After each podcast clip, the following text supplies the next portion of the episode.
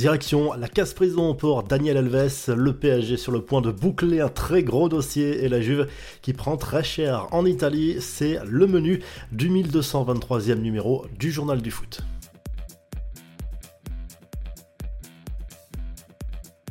L'étau se resserre autour de Daniel Alves. À l'issue d'une garde à vue, la justice espagnole a décidé de placer le Brésilien en détention provisoire après la plainte début janvier d'une jeune femme à son encontre pour des faits qui se seraient déroulés dans une discothèque de Barcelone fin décembre. La victime présumée a réitéré ses accusations vendredi devant la magistrate Daniel Alves qui continue de nier les faits. Le club mexicain des Pumas a mis un terme dans la foulée au contrat qui le liait à l'ancien Blaugrana.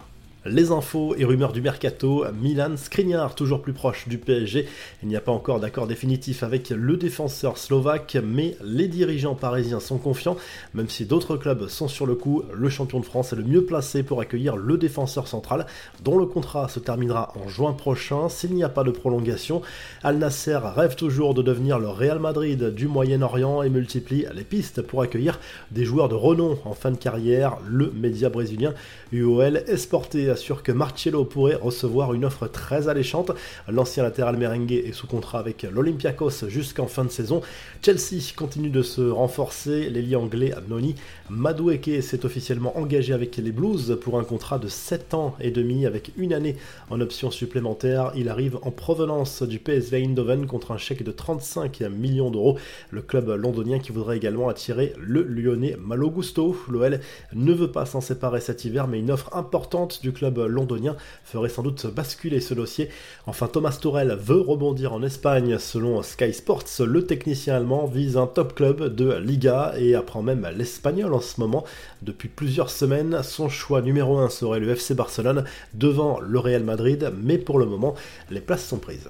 Allez, on passe aux infos en bref. La Juve prend très cher en Italie. La vieille dame, soupçonnée d'irrégularité dans sa gestion financière, a écopé d'une pénalité de 15 points dans le championnat italien. La justice reproche au club turinois d'avoir usé d'astuces comptables pour embellir ses comptes et contourner le fair play financier. Une lourde sanction qui ferait chuter les Bianconeri à la dixième place en Serie A. En Allemagne, reprise timide pour le Bayern Munich à trois semaines du huitième de finale aller de Ligue des Champions contre le PSG. Le club bavarois a été accroché sur la pelouse de Leipzig vendredi soir, score final un but partout.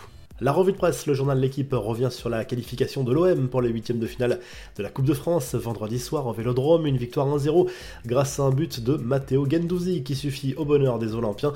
Les 16e de finale se poursuivent tout au long du week-end et s'achèveront lundi en Angleterre. Le Daily Express Sport se penche sur le duel au sommet qui se jouera dimanche en Première Ligue. Arsenal, le leader, recevra Manchester United à l'Emirates Stadium. Les Gunners, auteurs d'une première partie de saison canon, espèrent désormais sommet la concurrence et en Espagne, le journal Sport est sous le choc après la décision de la justice espagnole de placer Daniel Alves en détention provisoire. Le latéral brésilien continue de nier les faits avec le soutien de son entourage, mais sa fin de carrière est désormais sérieusement compromise. Le quotidien revient également sur le tirage des quarts de finale de la Coupe du Roi, avec notamment l'affiche entre le Real et l'Atlético. Si le journal du foot vous a plu, n'oubliez pas de liker, de vous abonner pour qu'on se retrouve très vite pour un nouveau journal du foot.